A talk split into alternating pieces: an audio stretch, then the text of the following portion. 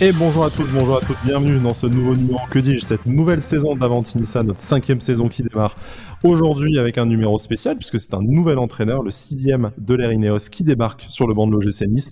Francesco Farioli est le nouvel entraîneur du gym, c'est officiel, ça y est. Et eh ben, ce n'est pas forcément le nom qu'on attendait, en tout cas, euh, pas forcément euh, favori des, des bookmakers euh, ni des supporters, mais voilà, c'est désormais officiel, il va falloir faire avec. Mais avant de se scarifier, avant de crier au scandale ou je ne sais quoi, apprenons peut-être à mieux connaître cet entraîneur inconnu du grand public, en tout cas, je l'avoue très volontiers, euh, inconnu euh, de ma part, disciple euh, du célèbre Roberto De Zerbi, longtemps évoqué à l'OGC Nice, entraîneur en Turquie, passé par l'Italie aussi dans les catégories de jeunes et entraîneur des gardiens. Voilà, on va un peu apprendre à mieux le connaître, savoir ben, quel est le projet qui démarre avec avec cet homme-là et puis si on a des raisons d'espérer d'être positif à l'orée d'une nouvelle saison qui on espère que se passera mieux, messieurs, parce que euh, les deux dernières ont été quand même euh, douloureuses mentalement et sportivement pour les supporters du gym. J'ai le plaisir pour cette première de la saison d'accueillir Alric qui fait son grand retour dans l'émission. Salut Alric, comment vas-tu?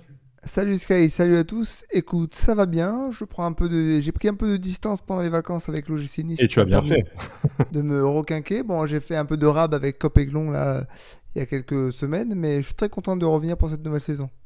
Eh bien, merci d'être là et merci de ta fidélité pour cette nouvelle saison qui commence. Euh, il était avec nous déjà au Mercato d'hiver, puisque c'est notre euh, désormais euh, spécialiste de Avantinissa du, du championnat turc. c'est Vano. Salut Vano, comment ça va?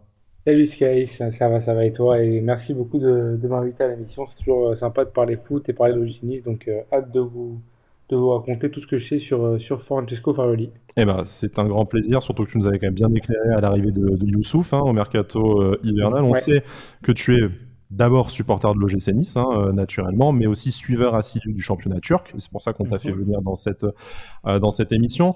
Euh, avant de parler, à proprement parler de, de, Francesco Farioli, messieurs, en tant que supporter du gym, je voudrais qu'on parle quelques instants de ce nouveau feuilleton qu'on a vécu autour de la nomination de, de l'entraîneur. On se rappelle, ça avait déjà été compliqué à l'arrivée de Christophe Galtier, ça avait été encore plus compliqué à l'arrivée de Lucien Favre l'été dernier. Bah là, troisième année de suite où on attend voilà, on enregistre cette émission le, 30 juin. Normalement, quand on va publier l'émission, ce sera, officiel. Est-ce que ça sera le 30 juin? Est-ce que ce sera le 1er juillet, l'officialisation?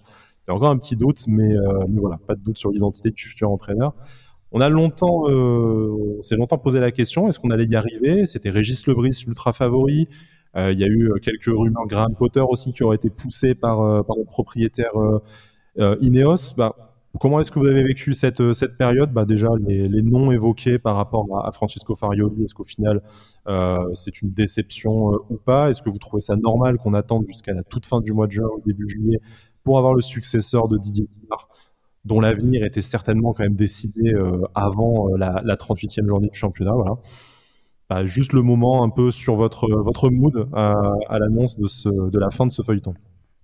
Bah, moi personnellement, je l'ai vécu euh, d'assez loin euh, ce, feuilleton jusqu'à ces dernières semaines parce que euh, bah, j'ai pas pu, bah, j'ai pas fini la saison avec les émissions tout ça. Donc lorsqu'est arrivé les premières discussions de, l'entraîneur, j'étais j'étais assez loin, j'étais pas en France, donc je voyais ça de très très très très loin. Par contre, ayant fait un peu de, de rab avec Cop et Clon ces dernières semaines, forcément j'ai dû me, replonger dedans et j'ai retrouvé mon bon vieux Jim qui euh, prend des décisions un peu, euh, un peu à la va-vite en, décidant de ne pas prolonger Didier Digard. Euh. donc on, se dit à ce moment-là, mais très bien, ça veut dire que le nouveau coach est, est, déjà en route et, c'est parfait, on pourra travailler tranquillement notre mercato et en fait non, on passe plus de plus d'un mois à se décider.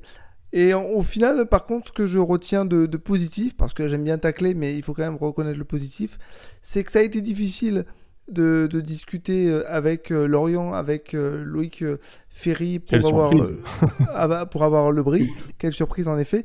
Mais au final, on ne s'est pas, on s'est pas baissé à son niveau. On a, on a discuté avec d'autres coachs. J'avais lu, il me semble, qu'il y avait une dizaine de coachs qui avaient été sondés. Mm. Je ne connais pas les autres. Mais voilà, au final, on, a su euh, bah, ne pas se laisser faire euh, du côté de, Lorient et, d'en choisir un autre. Je regrette simplement que ça ait mis autant de temps parce que voilà, la, reprise est, lundi et on sait qu'en plus, comme c'est un, coach étranger, il va falloir qu'il y ait une période d'adaptation et j'espère que tout se fera bien, tout se fera vite parce que le début de saison arrivera rapidement. Vano, on, se doutait que l'avenir de Didier Digard à la tête de l'OGC Nice, en tout cas en tant que numéro un sur le banc, euh, était compromis. Je pense qu'après la, après la, malheureusement l'élimination face à Bâle et puis la baisse de forme en championnat, c'était plus ou moins plus ou moins signé. Est-ce qu'on, est-ce qu'on est supporter niçois, après euh, chacun son avis et je pense que vous, vous connaissez déjà le mien, mais est-ce que c'est normal qu'on, ait attendu, euh, voilà, vraiment les, derniers jours avant la reprise pour avoir un nouvel entraîneur alors qu'on savait de toute façon Didier Digard on s'imagine que même euh, au moment de sa nomination, euh, Ghisolfi avait quand même en tête d'avoir des alternatives au cas où ça ne se passait pas bien. Finalement, on, a attendu vraiment le, tout dernier moment, encore une fois, pour la troisième année euh, d'affilée. Comment est-ce que tu interprètes ça? Est-ce que c'est parce qu'on s'est donné une chance d'avoir Régis Lebris, qui était peut-être le favori jusqu'au tout dernier moment, avant de se rabattre sur la piste Francesco Farioli?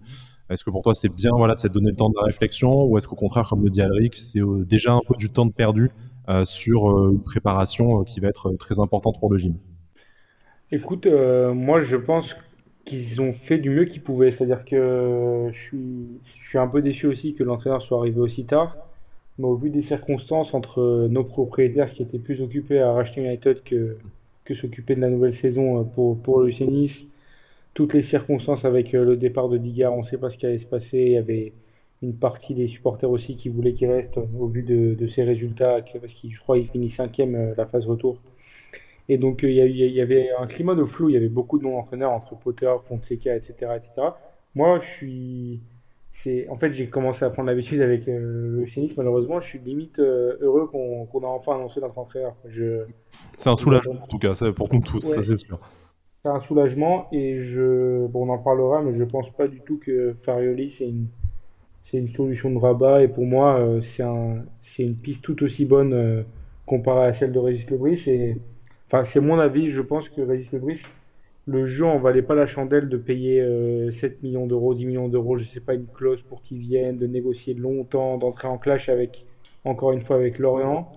Je enfin je, je pense que Farioli pour construire un projet parce que quand on regarde les noms, quand on regarde Potter, euh, Fonseca, on, a l'impression que, je sais, donc Ineos, Bokeh, Gijolfi, après les acteurs, on ne sait pas trop, mais ils essaient de trouver un entraîneur avec une étiquette qui, fait jouer du beau jeu. Parce que avec euh, Digard, on a eu un, avec, pardon, avec Galtier, on a eu de, des résultats euh, qui étaient, qui étaient pas trop mal, même bons, mais au niveau du jeu, ça suivait pas trop.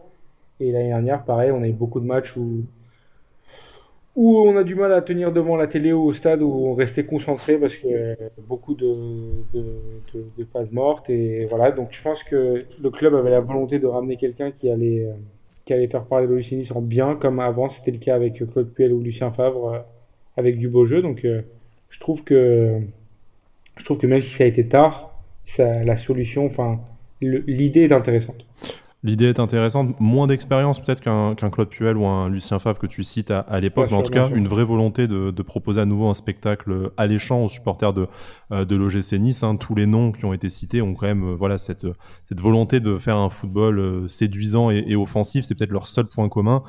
Mais voilà, c'est en tout cas ce qu'on peut attendre, et on en parlera après quand on se penchera sur la façon de jouer des équipes de Francesco Farioli. C'est mhm. au moins ce sur quoi on peut être sûr, c'est qu'il va essayer de produire un jeu euh, ambitieux et, et, dynamique, ce qui ne sont pas forcément les deux objectifs auxquels on, on pense en premier euh, ces derniers mois en pensant à, à l'OGC Nice. Mais avant de parler terrain, parlons un peu du parcours du nouveau Mister, du nouvel entraîneur de, de l'OGC Nice, euh, entraîneur des gardiens en, en, Italie, dans les divisions euh, inférieures et notamment adjoint de Roberto euh, De Zerbi. Il passe aussi euh, quelques mois euh, à l'Académie Aspire au, au, au, Qatar. Et puis, il se mhm. lance euh, tout d'abord comme adjoint à l'Ania Sport, si je dis pas de bêtises, et après comme numéro un. Alors, tu me pardonneras, hein, Vano, ma, ma, mon accent et ma, ma prononciation en turc. Hein, on compte sur toi pour vous corriger. D'abord à, à, Kara, à Karagümrük en 2021. Et puis à Alania Sport en tant que numéro 1 sur la saison 2022-2023 où il s'est arrêté fin, fin février. Euh, mhm. bah, du coup, première question, un entraîneur italien, entraîneur des gardiens, qui passe dans les classes de jeunes et qui arrive en, en Turquie. Est-ce que tu sais comment l'histoire s'est faite et pourquoi ce choix-là au, au, final, que ce soit côté turc et, et même côté personnel pour Francesco Farioli?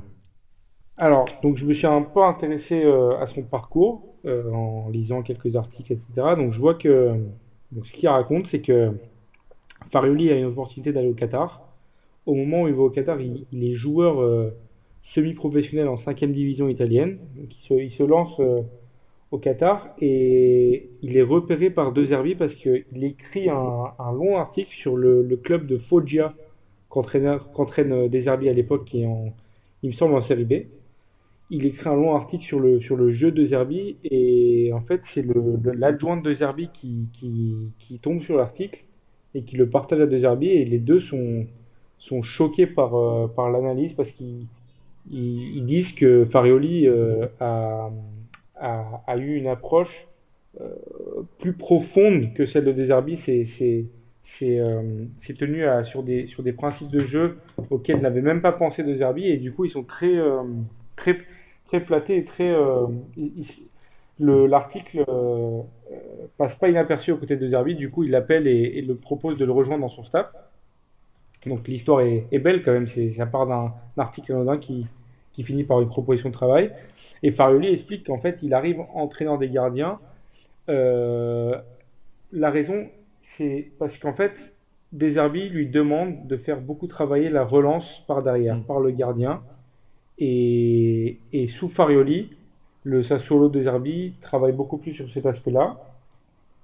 Et après, euh, l'arrivée en Turquie, pour euh, ce qui concerne l'arrivée en Turquie, c'est en fait c'est Mary Demiral, je ne sais pas si ça vous parle, le joueur, euh, voilà, qui, qui, était sous les ordres de Deserbi à, à Sassuolo à l'époque, qui vient d'Alagnaspor aussi. En fait, il a fait Alagnaspor, Sassuolo, et c'est à Sassuolo qui se lie d'amitié avec Farioli, qui, qui, qui, voit les compétences de Farioli, et du coup, il conseille à l'Agnasport d'inviter Farley dans le staff technique. Et c'est comme ça que se fait euh, que commence euh, l'aventure de Farley en Turquie. Et donc euh, très beau passage parce que en fait l'entraîneur principal à l'époque, Charada Chatin, dit que Farley l'a beaucoup aidé et que et qu'il a complété ses idées de jeu. Et ensuite, il passe d'abord entraîneur principal à Karagümrük, Karagümrük qui, qui est un club en Turquie qui est connu pour avoir des liens avec l'Italie. C'est-à-dire que les entraîneurs, euh, il y a eu Farioli, il y a eu euh, Pirlo, il y a eu là, euh, on parle de, Fabio Cannavaro qui va être le nouvel entraîneur de Karagümrük, et beaucoup de joueurs italiens ou de Serie A plus ou moins connus. Bah, je peux citer Biglia qui va qui va parler ou Fabio Borini, etc. Donc une équipe à identité italienne et, et avec des joueurs de Serie A. Donc finalement le recrutement de Farioli paraît plutôt comme une idée logique. Et ce qui est, qui est euh, très, euh, en fait, ce qui est pas incroyable, mais je veux dire, il arrive sur le banc de Karagümrük, qui à l'époque joue un jeu en Turquie, euh, on va dire assez, assez maigre, et en l'espace de quelques journées, l'équipe se transforme et commence à jouer, à ressortir le ballon par derrière, sans aucune nouvelle arrivée en mercato ou quoi, hein, mais en, quelques semaines de travail, l'équipe se transforme et il, a, il pratique un très beau football avec euh, Karagümrük. Et ce qui justement va le pousser à, à devenir euh, entraîneur d'Alanyaspor où il avait été adjoint et il va, il va réaliser de belles choses en Turquie dont, dont je parlerai, euh, on en parlera euh, dans, le, dans la suite de l'émission, mais voici un peu son parcours, comment se sont déroulées les choses. Malgré tout, on constate que ces expériences en Turquie sont assez courtes. quel bilan on peut tirer de, de, son passage? Quelle image il a laissé en, Turquie, même par rapport aux médias mhm. Comment ça se passe? En fait, ce qu'il faut savoir, c'est que en Turquie, le football est très stéréotypé. Déjà, le, la chance laissée aux entraîneurs étrangers, elle est, elle est, elle est infime. C'est très difficile de s'affirmer en tant que, en tant qu'entraîneur étranger là-bas. Farioli, malgré tout, et en plus de son jeune âge, quand il arrive, les médias critiquent beaucoup le, son arrivée en disant que comment on peut faire confiance à un entraîneur qui a que 31 ans, qui a aucun bagage, etc., etc. Mais Farioli, en fait, il, tactiquement, tout de suite, il séduit tous les, tous les suiveurs euh, en Turquie, tous les amoureux de foot, parce que les gens commencent à regarder ces équipes parce que c'est très beau à voir, c'est joli à voir. Il, est, il joue de la même manière contre le 20e et contre le premier aussi. Et c'est ce qui lui porte un peu défaut parce que, si vous voulez, le, le fossé en Turquie entre les, les 3-4 grands et les autres équipes, il est, il est assez large. Parce que euh, on a quand même de bons joueurs dans les équipes d'Istanbul, mais après ça descend vite. Et donc Farioli, quand il essaye de faire jouer ce, jeu contre Galatasaray, Fenerbahçe ou Beşiktaş, il s'expose vite, il peut s'exposer à des, il s'est exposé à des scores euh, assez larges. Il a perdu 4-5 euh, contre Galatasaray par exemple. Et donc il, il, fait des expériences courtes là-bas. Parce que, si vous voulez, c'est compliqué là-bas quand on est entraîneur étranger de se maintenir longtemps. Il y a, il y a beaucoup de changements. Les, les clubs, en moyenne, roulent avec au moins deux entraîneurs par saison. Mais malgré tout, son passage là-bas, il, il, a laissé ses marques parce que et Galatasaray et Fenerbahçe avaient, avaient été intéressés euh, par Farrelly lorsqu'il lorsqu'il un nouveau entraîneur. Après, euh, pour diverses raisons, pression des supporters, etc., etc., ça s'était pas fait, mais, mais c'est un entraîneur qui a laissé de belles traces en Turquie. Tu, tu, disais, il joue de la même façon face au, face au dernier, face au, au premier, mais justement, enfin, on, a un peu lu, et puis tu as commencé à en parler depuis le début de cette émission, euh, que mhm. c'est vraiment voilà, un, entraîneur qui essaie de faire euh, de la relance de derrière, un, football dynamique, séduisant, mais plus concrètement, en fait, à quoi ça ressemble sur le, sur le terrain? Est-ce que c'est un jeu de possession? Est-ce que c'est un jeu de transition rapide? C'est quoi sa politique de, de pressing euh, notamment?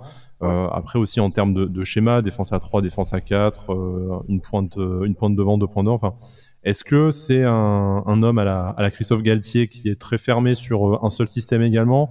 Est-ce qu'il, euh, même si sa façon de jouer reste la même, est-ce qu'il est capable de, quand même de, de s'adapter en fonction de son effectif et de son adversaire, en tout cas en termes de composition d'équipe? Enfin, Qu'est-ce que ça te, qu'est-ce qu'on peut retenir de, ces, euh, de cette année et demie pour lui en, en Turquie? D'ailleurs, je ne sais pas si vous avez vu, mais je crois que Loïs vient d'officialiser sur le Exactement. On vient d'en recevoir la notif, effectivement. Euh... Donc, euh, sur le, la question de la formation, non. C'est quelqu'un qui arrive à s'adapter. C'est-à-dire que Sport, il a joué en 4-2-3-1, en 3-4-3. Euh, par exemple, à Karagon qui joue en 4-3-3.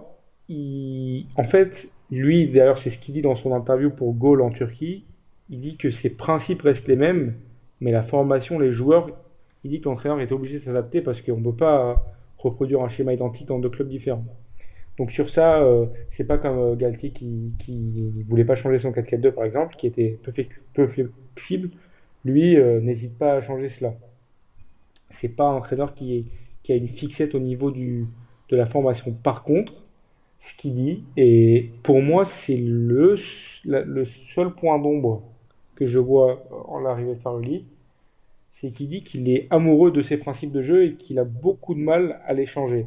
Et parfois, ces principes de jeu, en fait, de d'absolument vouloir euh, ressortir la balle par derrière, d'avoir une possession au minimum 65-70% de possession chaque match, euh, de, de, vouloir que ces joueurs ressortent la balle de derrière et j'aime très peu de jeu long, euh, un pressing haut à la perte de balle, c'est des, des, belles idées qui, qui ont marché dans beaucoup de matchs, oui, mais qui n'ont pas marché dans beaucoup de matchs aussi. Et et quand ça marche pas, souvent ces équipes elles se sont exposées à concevoir, concéder des scores larges, de, d'avoir de, de lourdes défaites.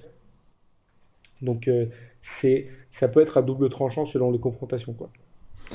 Et du coup, en termes de, de système de jeu, ben, on... alors euh, donc il a joué euh, quand il est arrivé à Sport parce qu'il y avait un, un, numéro 10 qui s'appelait Bakasetas qui était qui était très bon à l'époque. Il a joué en 4-2-3-1.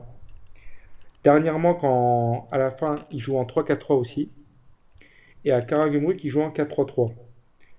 Mais ce qui, euh, il y a des ressemblances dans ces équipes. Ce qui ne change pas, c'est que il utilise tout le temps en milieu défensif un 6 qui est à l'aise balle au pied. Il avait Biglia à Karagumruk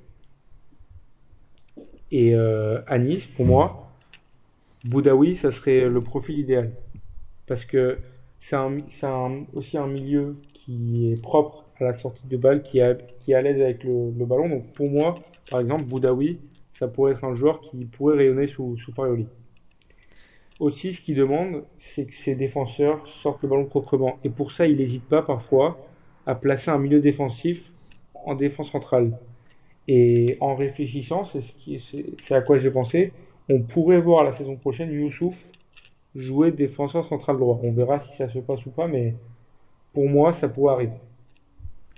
Du coup, tu penses qu'il est capable de, construire l'effectif du, du, un peu à son image? Euh, Est-ce que tu penses qu'il est capable de transmettre tous ces principes à notre équipe? Et surtout, une autre question, c'est quelle est son, son approche vis-à-vis des, des, jeunes joueurs du centre de formation et mhm. l'intégration des jeunes dans l'effectif professionnel? En Turquie, il avait, il avait été applaudi parce qu'il faisait jouer beaucoup de jeunes joueurs. il n'avait pas hésité à lancer un gardien de 17 ans, un, jeune milieu turc qui s'appelle Efet Atlo aussi à Karagümrük qui avait attiré l'attention de Fenerbahçe et Galatasaray après avoir commencé à jouer avec lui. Donc sur les jeunes, moi je pense que ça va être un, entraîneur que les jeunes vont apprécier, qui va, qui va leur donner, qui va leur laisser leur chance. Par exemple avec Galtier, on avait un peu ce problème où les jeunes jouaient peu, mais je pense que avec Farioli, ça, ça ne va pas être le cas. Et c'était la, euh, deuxième question, pardon, c'était euh, qu'est-ce que tu m'as demandé aussi? Est-ce que tu penses qu'il va arriver avec ses principes à construire un, un, mhm. effectif à son image, euh, à réussir à transmettre son, ses principes à, à, un club comme Nice? Par rapport aux joueurs qu'il va avoir à sa disposition Est-ce que tu penses qu'il est capable de ça? Alors, je pense qu'il y, a un vrai chantier au niveau du mercato, mais je pense que c'est possible. Je pense qu'à Nice, euh, quand même, on a de la matière, c'est-à-dire que pour euh, ces principes de jeu qui sont la sortie de balle par derrière, toujours avoir le ballon, faire des sorties propres, bah, on a Dante qui, fait partie de l'élite dans ce domaine-là dans le championnat.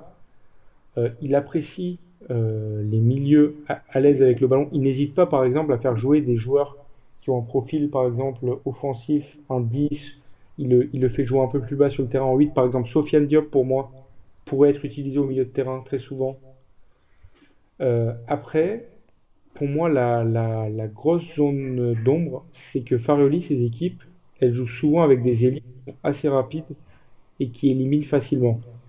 Et nous, on n'a pas ça. C'est-à-dire qu'il y avait Alassane, euh, bon, des joueurs peu connus, mais Alassane Ndao et Davidson, un autre joueur à l'Alliance Sport, qui étaient des, des ailiers qui étaient rapides, qui, qui amenaient beaucoup le ballon dans la surface de réparation, qui scoraient, qui donnaient des passes décisives. Nous, à Nice, on a ce problème parce que si euh, Laborde et Mofi jouent en même temps, et que Laborde, euh, donc on l'a vu un peu jouer à droite, mais de ce qu'il disait, de ce qu'il disait dans les, dans les journaux et même dans les conférences, c'est qu'il était plus à l'aise à gauche. Donc au poste d'aller droit, il va vraiment falloir recruter pour moi, ça va être le recrutement euh, prioritaire. Un ailier qui va être rapide, dribbleur et qui va pouvoir éliminer et servir les attaquants.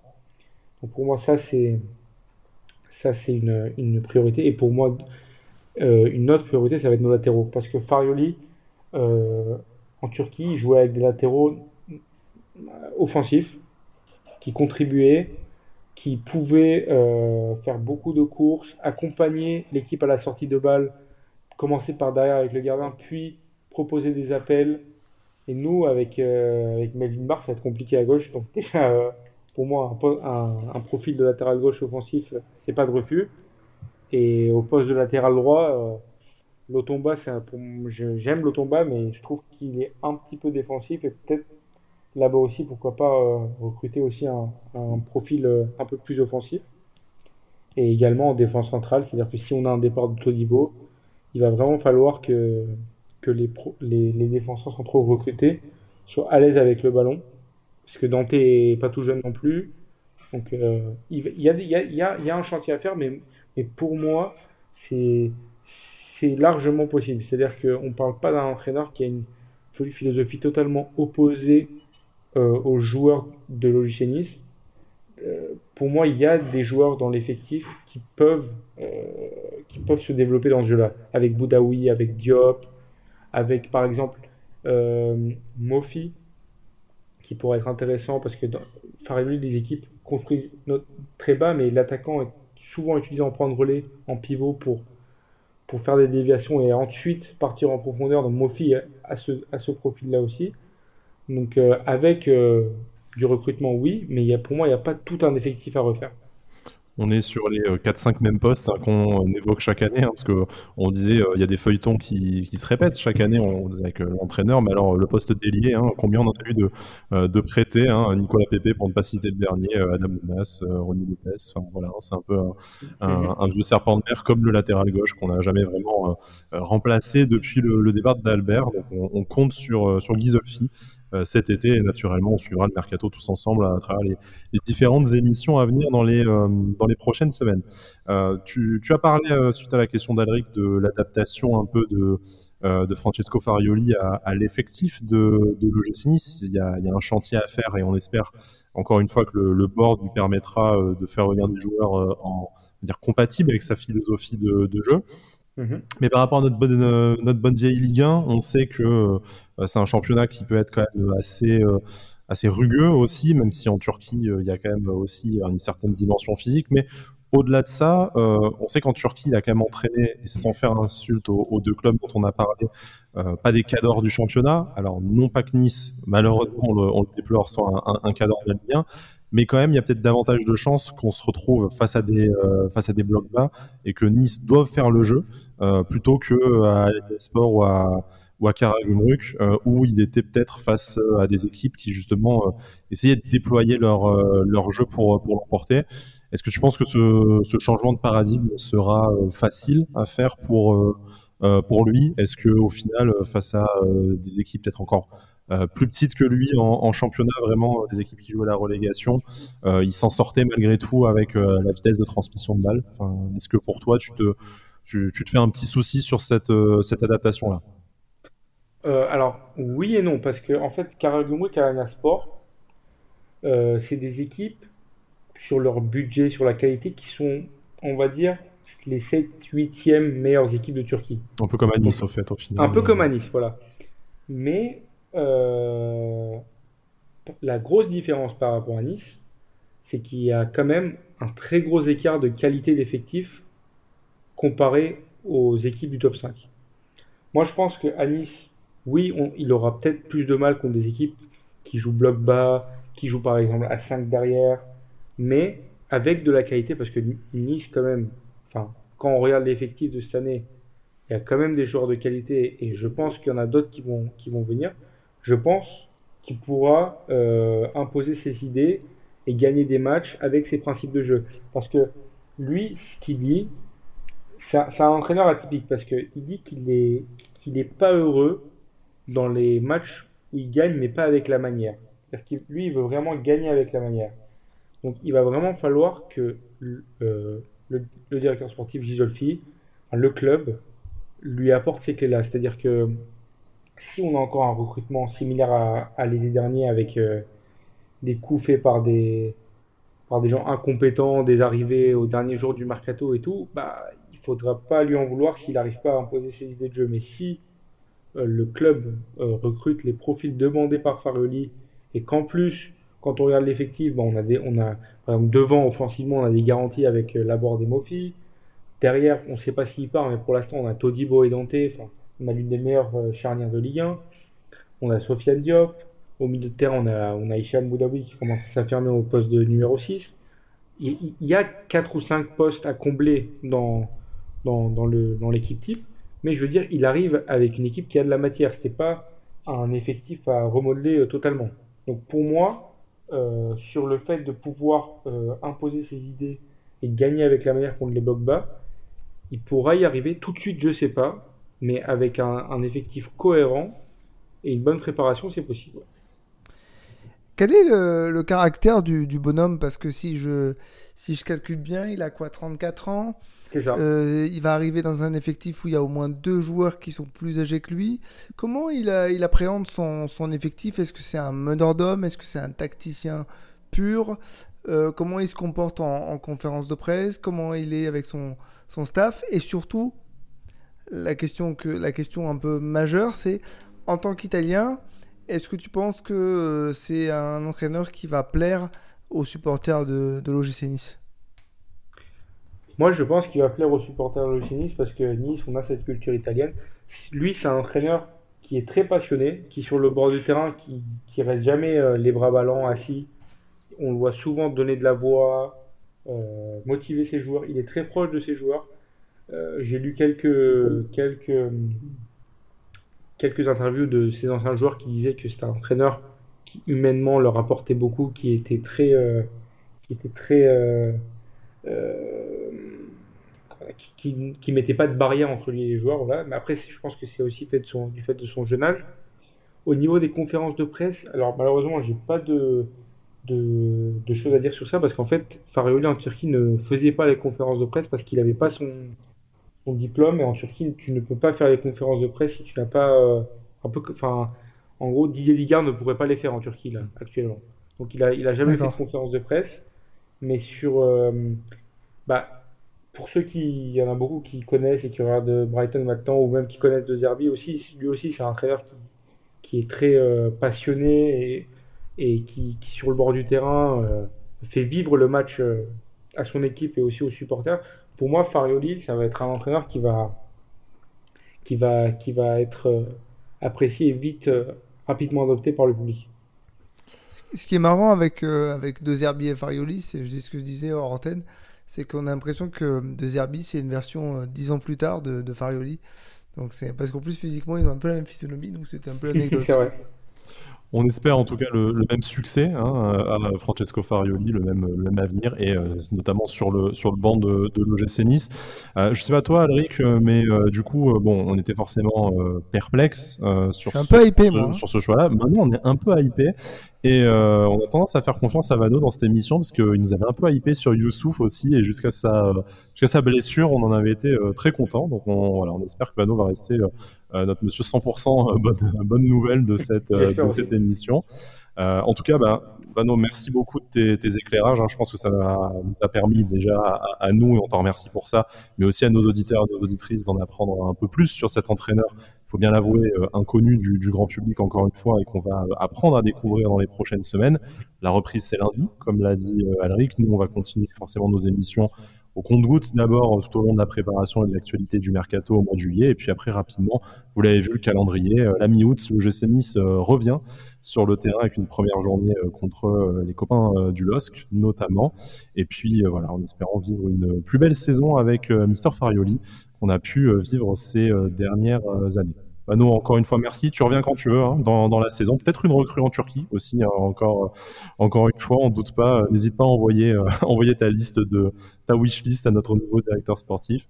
Alric, merci d'avoir euh, fait cette première de la cinquième saison euh, ça euh, ensemble. Et puis, chers auditeurs, chers auditrices, on se retrouve très vite. Vous savez où nous trouver sur toutes les plateformes, YouTube, Apple Podcast, Spotify et ainsi de suite. et puis, on a hâte de vivre ces moments et notre passion, encore une fois, avec vous dans les prochains mois. Issa Nissa. Issa Nissa. Issa Nissa.